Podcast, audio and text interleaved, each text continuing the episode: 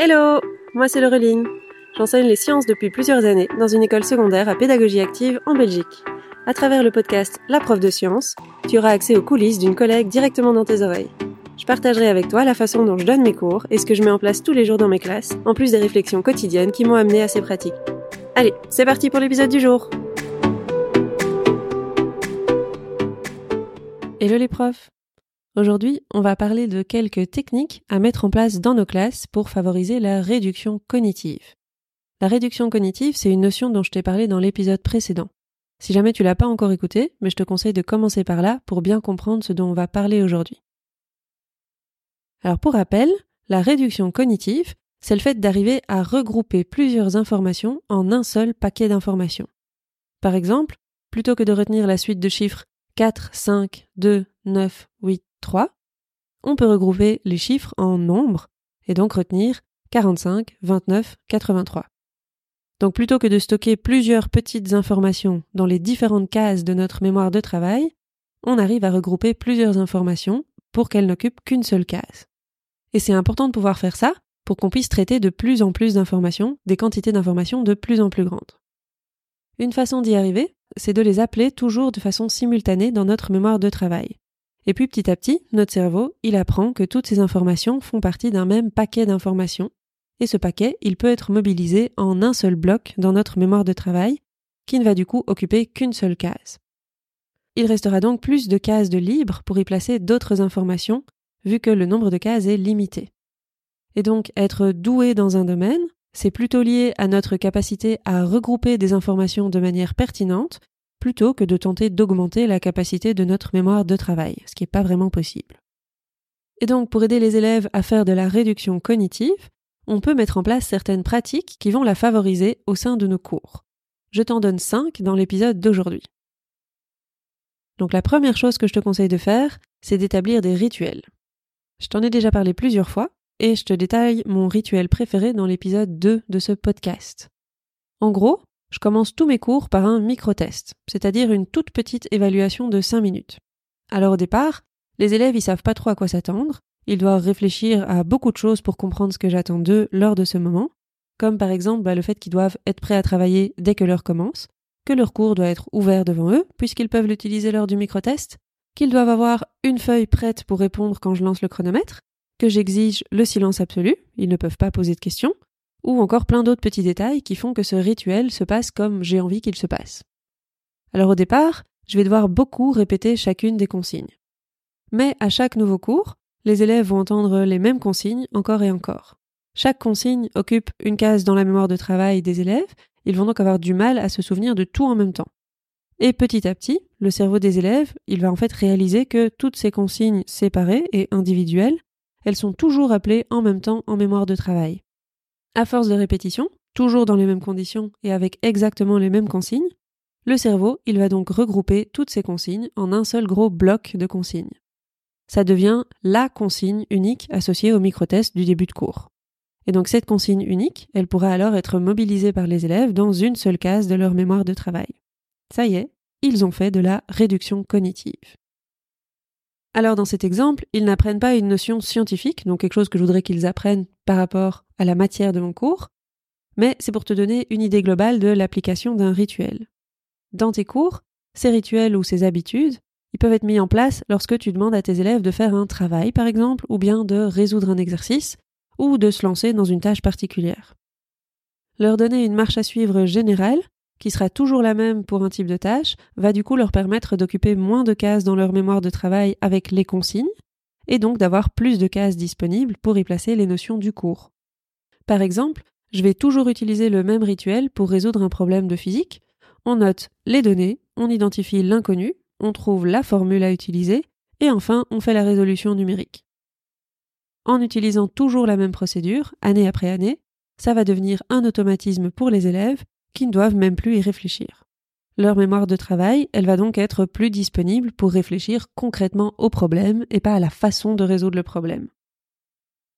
Un autre rituel intéressant en cours de sciences, c'est la rédaction des rapports de labo.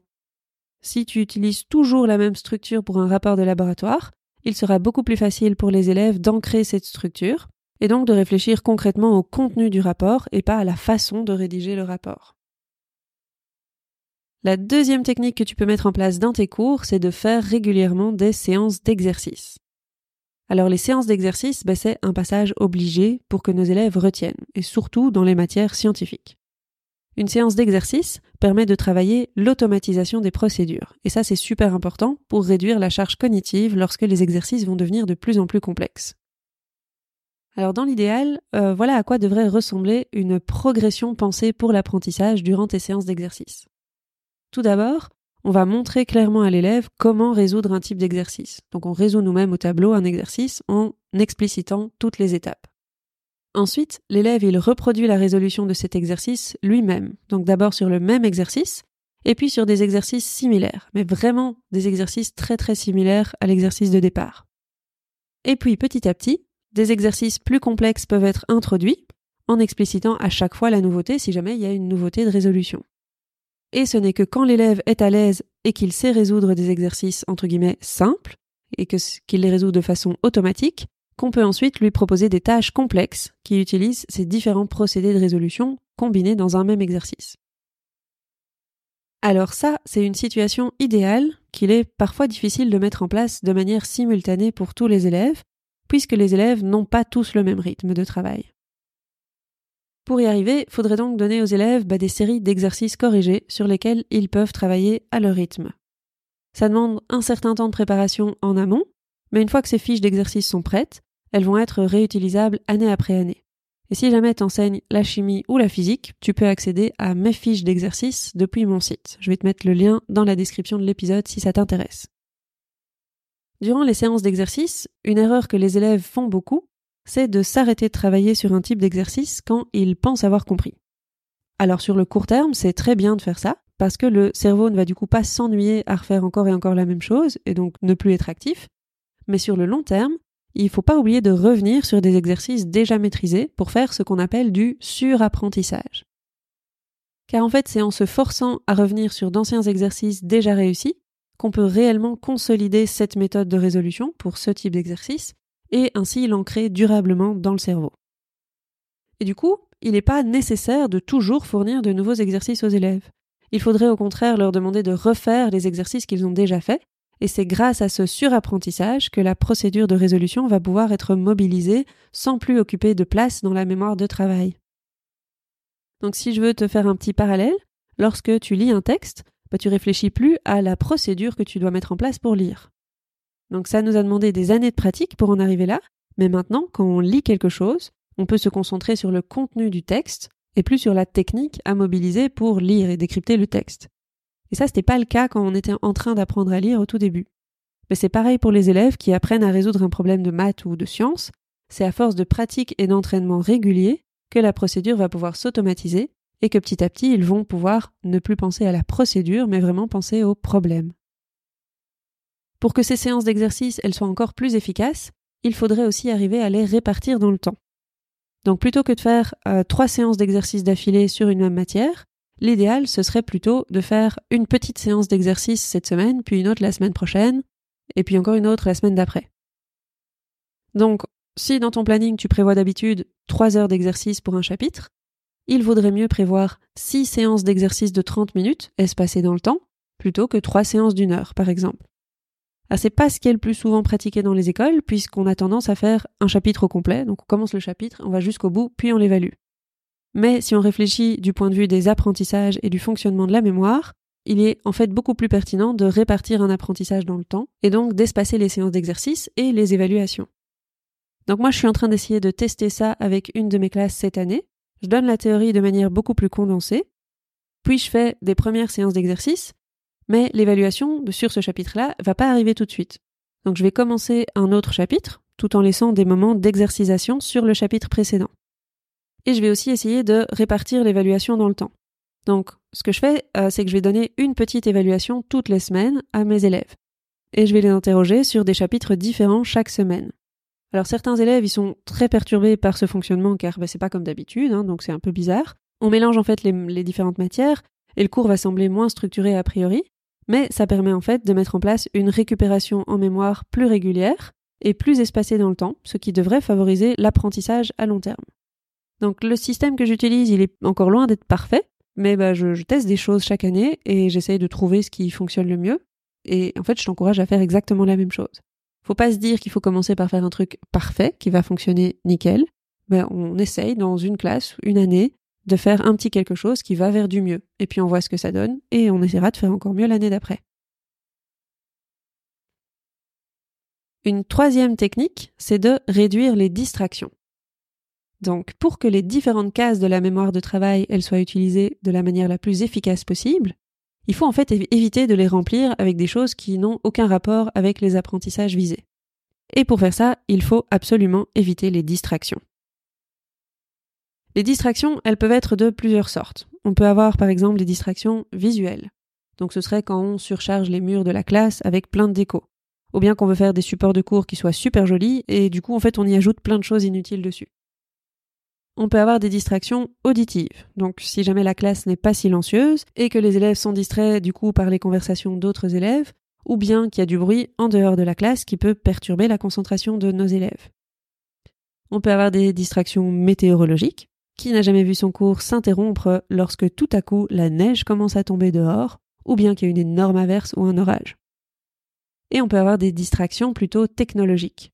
Les élèves, ils ont maintenant tous un smartphone dans leur poche ou dans leur sac, qui peut se mettre à sonner, à vibrer et du coup à être beaucoup plus attirant que notre cours. Lorsqu'on fait travailler nos élèves sur ordinateur ou sur tablette, il peut s'agir également de la tentation d'aller faire autre chose que ce qui est en fait demandé par l'enseignant.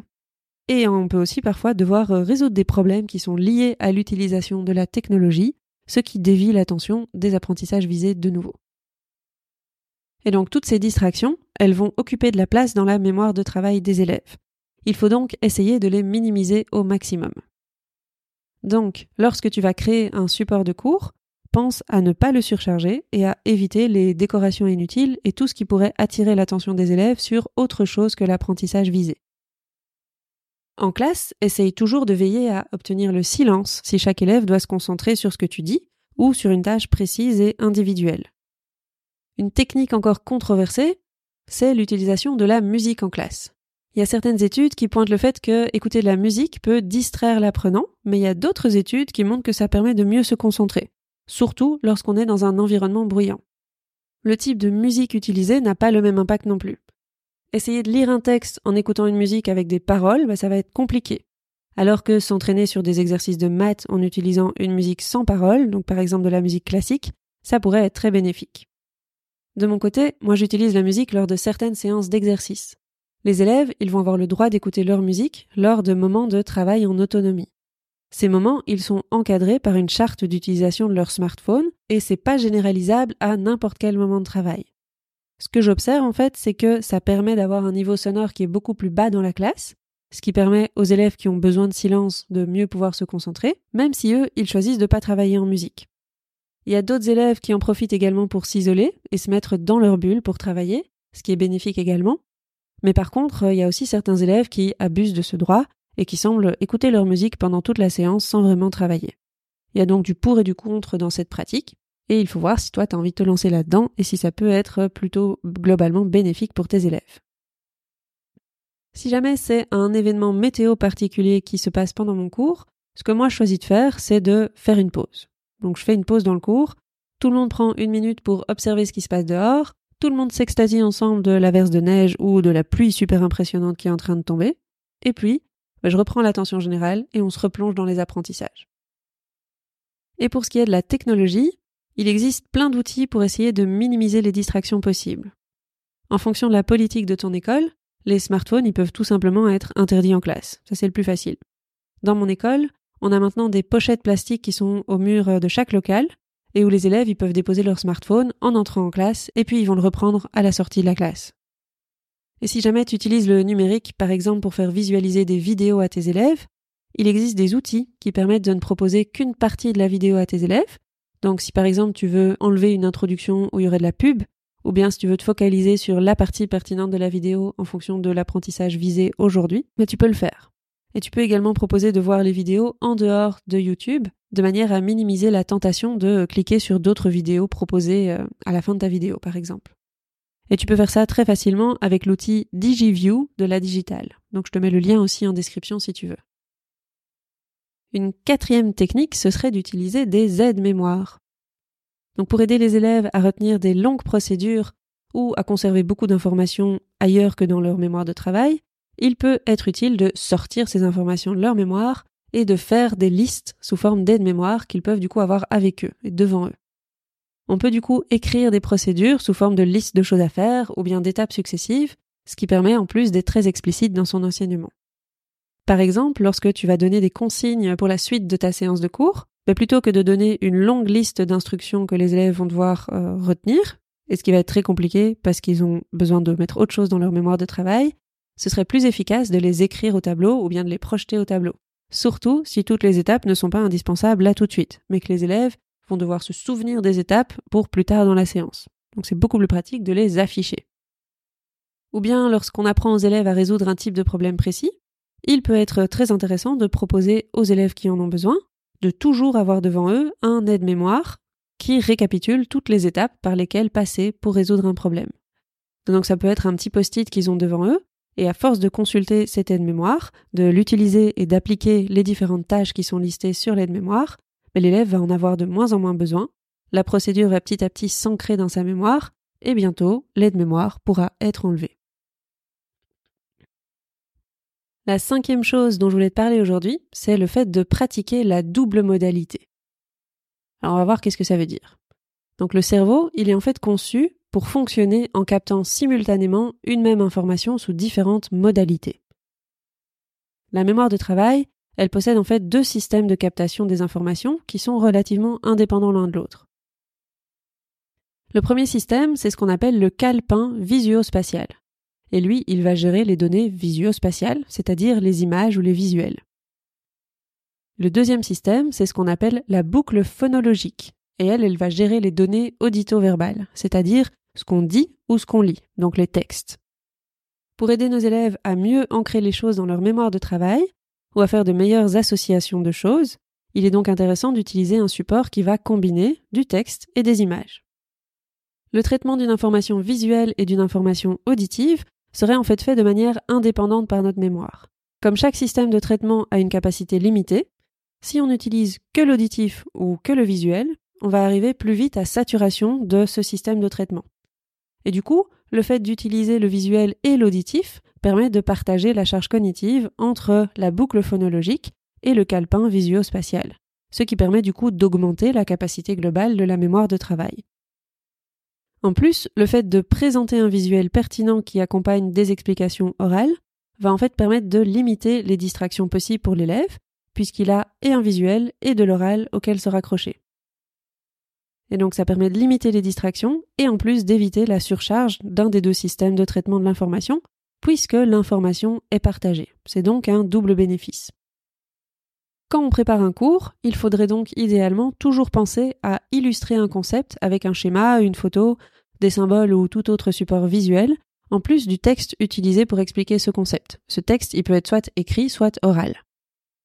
En plus du document qu'on va distribuer aux élèves, il serait intéressant du coup de toujours accompagner notre cours d'une présentation visuelle qui ne contient pas la même chose que ce qui est donné aux élèves et qui n'est pas non plus euh, un prompteur pour l'enseignant, mais l'idée, c'est plutôt de compléter l'information que l'enseignant peut dire oralement ou bien qui est écrite dans le support donné aux élèves avec un visuel qui soit simple et épuré et projeté devant les élèves. Il faut aussi faire attention à ne pas utiliser des visuels surchargés, sinon le cerveau aura beaucoup de mal à capter l'information pertinente. Si on repense aux sept cases que contient la mémoire de travail, un visuel ne devrait pas contenir plus de sept informations simultanées. Pour que cet effet de double modalité soit réellement efficace, il faut aussi veiller à ce que les deux modalités soient nécessaires à la compréhension. Donc si on arrive à comprendre le visuel tout seul ou l'explication seule, ben, ça va pas être très pertinent d'avoir les deux. Il faudrait que pour comprendre, on ait besoin d'office d'utiliser les deux modalités. Et en plus, l'utilisation de la double modalité, ça a un effet qui est favorable pour les apprentissages, surtout chez les élèves novices, mais il va être euh, moins important, voire même non présent, chez les élèves qui sont plus expérimentés. Donc plus on a des élèves novices, plus c'est important de faire ça. Voilà, on arrive au bout des cinq pratiques dont je voulais te parler aujourd'hui. Donc pour résumer, je vais te rappeler les cinq pratiques que tu peux mettre en place dans tes classes pour favoriser la réduction cognitive chez tes élèves. Numéro 1, tu peux établir des rituels ou des habitudes. Numéro 2, tu peux faire des séances d'exercice. Numéro 3, tu peux réduire les distractions. Numéro 4, tu peux utiliser des aides-mémoires. Et numéro 5, tu peux pratiquer la double modalité. Ces cinq pratiques, elles permettent à tes élèves de regrouper des informations pertinentes en un seul paquet d'informations qu'ils pourront mobiliser dans une seule case de leur mémoire de travail sans l'encombrer avec des informations qui soient superflues et inutiles pour l'apprentissage. J'espère que là-dedans tu vas trouver des trucs que tu peux mettre en place directement dans tes classes et on se retrouve une prochaine fois pour la suite. Je te souhaite une belle suite de journée. À bientôt! Merci d'avoir écouté cet épisode jusqu'au bout. J'espère qu'il t'a plu. Si c'est le cas, tu peux le recommander à un ami ou laisser un avis sur ta plateforme d'écoute. Ça me ferait super plaisir. À bientôt pour le prochain épisode.